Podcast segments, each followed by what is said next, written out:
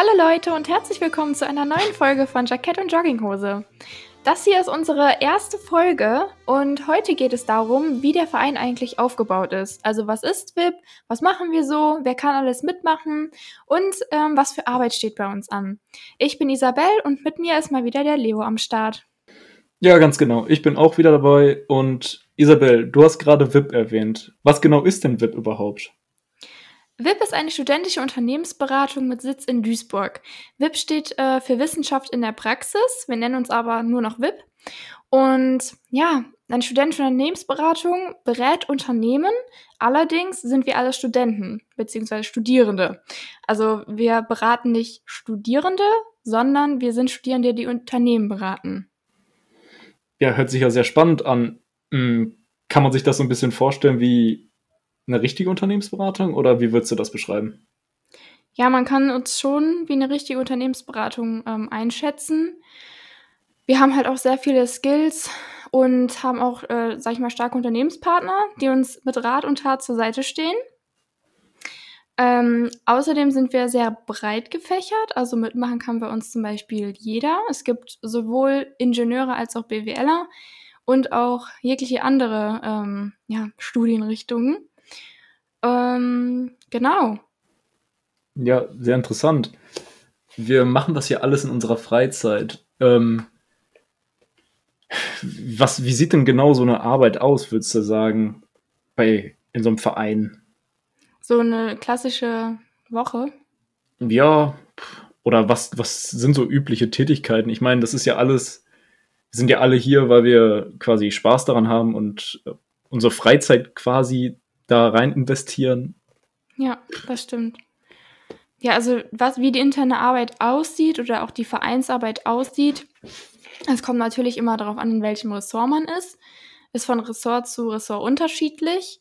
Ähm, Leo und ich sind zum Beispiel im Marketing-Ressort. Das heißt, eine Vereinsarbeit sieht für uns zum Beispiel so aus, die Webseite in Schuss zu halten, Flyer zu erstellen, Social-Media-Kanäle zu pflegen, ähm, Instagram-Posts zu erstellen oder so Sachen wie hier den Podcast zu machen. Wollte ich gerade ins Wort fallen, weil mhm. wir machen ja einen wunderbaren Podcast, den alle hören und feiern. und ja, es gibt ja noch viele andere Ressorts, die auch sehr spannende Vereinsarbeit machen, wie Unternehmenskontakte oder Human Resources, die sich viel mit Recruiting beschäftigen. Mhm, genau. Aber da können wir ja gleich nochmal genau drauf eingehen, welche Ressorts es gibt und, sage ich mal, in welche Richtung die sich spezialisiert haben. Ja, können wir gleich noch machen. Ja. Möchtest du weitermachen oder soll ich? Ähm, wir können ja mal drüber sprechen, dass es ähm, bei so einer Vereinsarbeit oder gerade bei VIP es interne als auch externe Arbeit gibt da kann man ja vielleicht auch mal kurz drauf eingehen. Wir haben jetzt sehr viel darüber gesprochen, dass wir zum Beispiel beim Marketing viel mit Instagram machen oder mit der Website etc. Das fällt alles quasi unter den Begriff interne Arbeit. Aber der eigentliche Grund für, sage ich mal, das Dasein in der studentischen Unternehmensberatung ist ja eigentlich die externe Arbeit. Genau. Die, wofür es Cash gibt. ja, genau. Das, wofür wir auch äh, eigentlich stehen. Genau, ja. Möchtest also externe Arbeit äh, gliedert sich ja in Projekten. Also man macht ja wie auch bei einer normalen Unternehmensberatung ähm, Projekte mit Unternehmen, die halt äh, Hilfe bei irgendeiner Sache brauchen. Ähm, und ja, das äh, kann halt auch sehr variieren. Das kann sein von das Corporate Design komplett neu aufziehen, über die Webseite neu designen, bis hin zu einem Businessplan aufzustellen. Also es ist auch sehr breit gefächert, kommt auch immer aufs Unternehmen an. Ähm, aber ja, das wird im Endeffekt natürlich auch vergütet, weil das dann halt die echte Arbeit, sage ich mal, ist. Mhm. Und jetzt fragen sich bestimmt viele, ja, warum sollte man dann eine studentische Unternehmensberatung in Betracht ziehen als Unternehmen? Wie also eine studentische Unternehmensberatung ist im Vergleich zu einer richtigen Untersch äh, einer richtigen Unternehmensberatung. Ja, eine etablierten. Was? Ja, etablierten, genau, würde ich schon sagen. Wir sind ja auch eine richtige, aber eine mit fertig ausgebildeten Menschen. Ähm, ist der Unterschied natürlich, dass wir viel günstiger sind. was uns nicht schlechter macht, weil wir genauso Soft Skills und auch Hard Skills haben und noch viel näher an der Theorie dran sind, als, sage ich jetzt mal, irgendein ausgelernter BWLer. Ähm, aber ja, wir, ja, warum Studenten?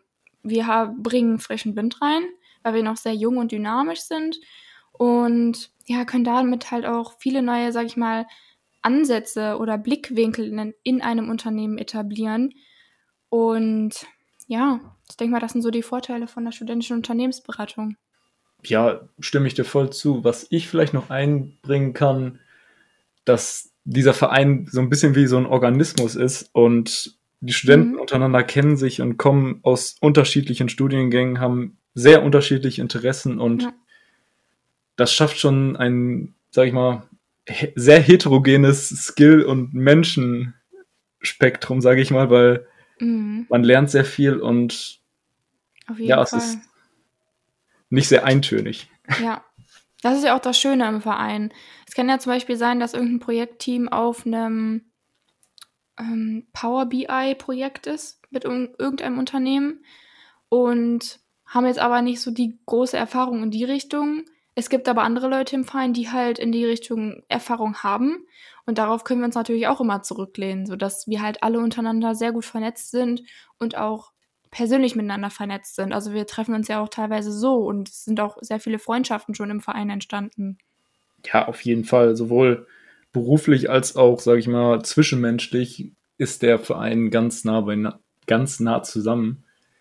Genau. Wenn es um berufliche Fragen geht, sei es Lebenslauf etc., gucken, ja. da hilft ja. man sich natürlich auch. Und wenn es sozial ist, dass man irgendwie, weiß ich nicht, mal zusammen sich trifft oder ich weiß nicht, ich hatte, ich habe das noch nicht so richtig miterlebt, weil ich in der Corona-Pandemie erst dazugekommen bin. Ja.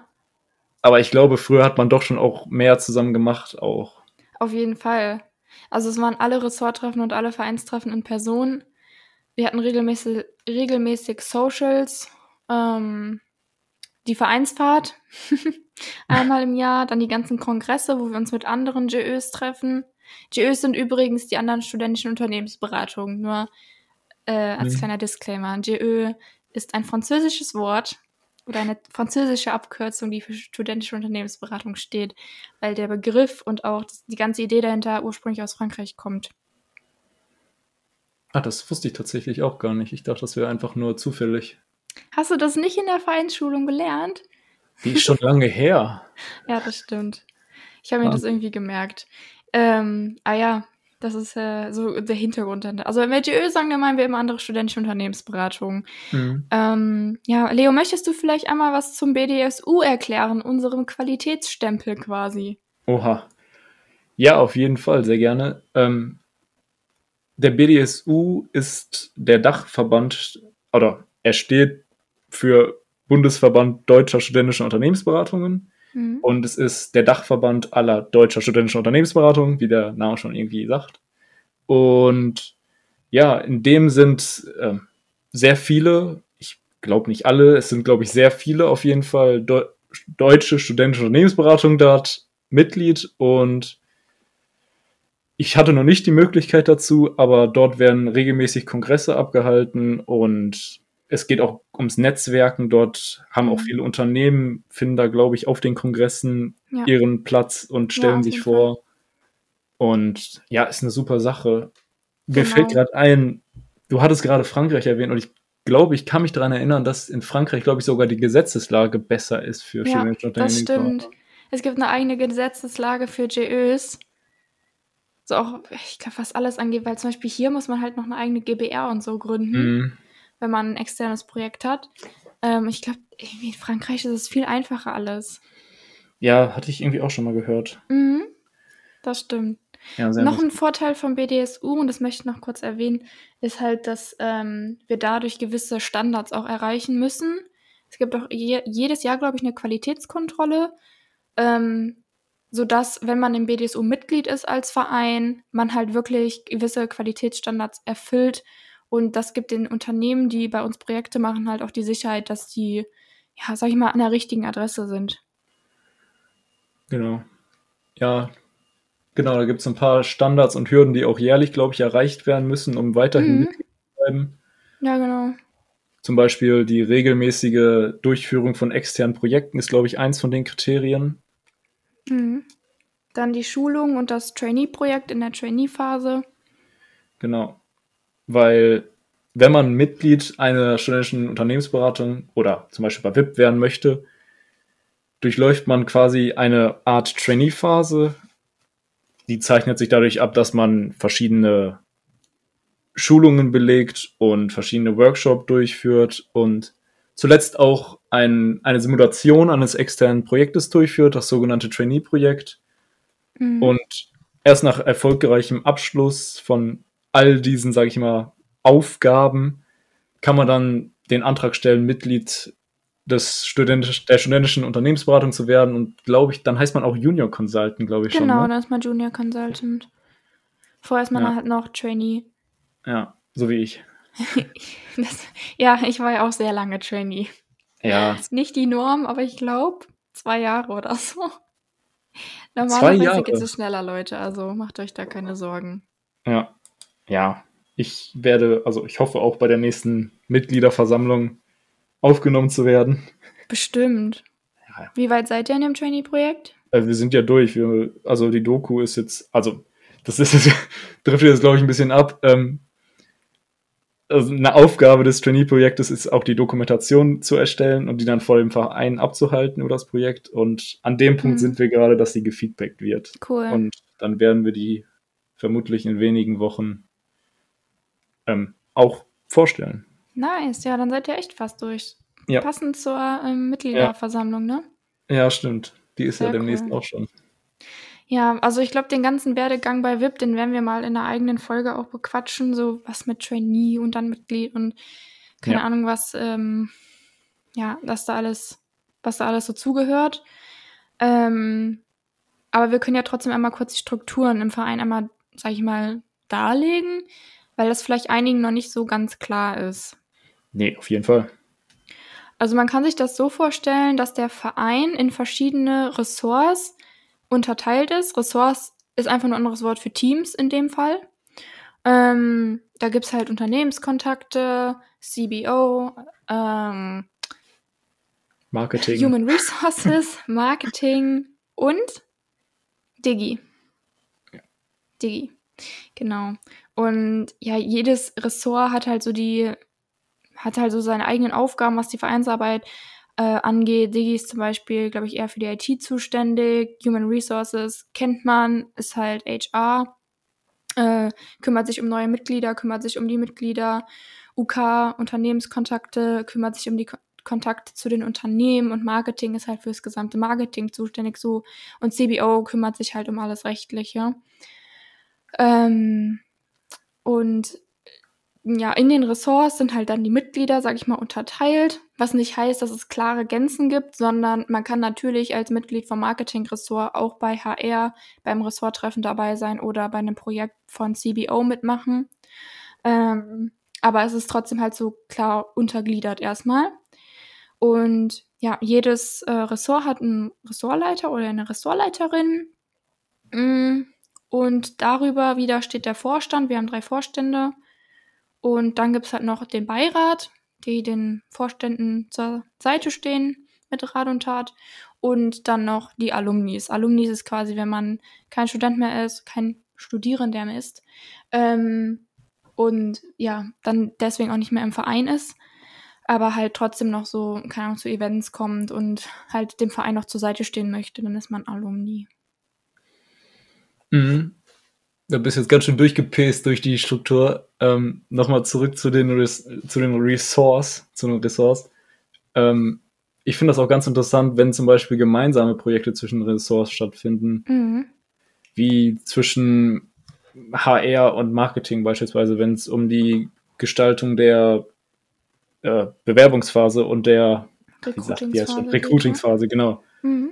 Wenn es um Campusaktionen geht, wo dann Marketing mit seinen Skills Flyer erstellt oder weiß ich nicht, irgendwelche Goodies erstellt und ja, genau, und HR das dann mit auf seine Recruiting-Phase mhm. nimmt. Das stimmt. Ja, ja ich da bin, das stimmt, ich bin halt so ein bisschen durchgepaced, weil es halt in dieser Folge erstmal so um die Grund grundsätzlichen Strukturen gehen sollte. Wir Mhm. können ja nochmal intensiver drauf eingehen. Ja, auf jeden Fall. Wir können eventuell vielleicht sogar aus jedem Ressort mal jemanden bekommen, der etwas genauer über die Arbeit vielleicht auch was berichten kann. Ja, das wäre vielleicht auch Fall. spannend. Ja, das war ja auch die Idee, dass wir in Zukunft vielleicht auch mit den Ressortleitern mal so Interviews führen oder mit dem Vorstand. Ähm, genau. Ja, Ich hoffe, man hat an. jetzt gerade hier nicht den Hubschrauber im Hintergrund gehört. Der ist immer so ein bisschen laut. Ich habe die Fenster auf. nee, ich habe nichts gehört. Okay. Ja, cool. Ja, sehr gut. Wie, viel- wie, Hast du, hast du noch was zu ergänzen, Leo? Keine Fragen mehr an den Angeklagten. Nee, ähm. mh, ich glaube, das hat einen ganz guten Überblick gegeben darüber, was VIP ist. Mhm. Ja, also man sieht schon, die Arbeit bei VIP, die Vereinsarbeit ist sehr breit gefächert, da ist für jeden was dabei. Ähm, also falls ihr überlegt, euch bei uns zu bewerben, keine Scheu, wir nehmen jeden Studiengang, wir freuen uns immer über frischen Wind. Und ja, die externe Arbeit ist auch sehr breit gefächert, da ist auch für jeden was dabei. Und ich denke mal, es ist eine sehr coole Sache neben dem Studium. Es macht sich natürlich auch sehr gut auf dem Lebenslauf. Ja, und vor allem, man entwickelt sich unfassbar weiter. Oh ja, man hier ist. oh ja. Ob man möchte oder nicht, man entwickelt sich auf jeden Fall weiter. Ja. Also Ja. sowohl Soft als auch Hard Skills lernt Ja. man echt. Ich habe jetzt im letzten Jahr haben wir bei Marketing angefangen mit Photoshop zu arbeiten für die Instagram Sachen. Ich hatte damit vorher nichts am Hut, ich konnte nichts und ja, mittlerweile kann ich damit ganz gut umgehen, würde ich mal sagen. Und das ist halt schon ein nicer Skill, den man sich so nebenbei halt einfach aneignet. Mhm. Ja, es ist.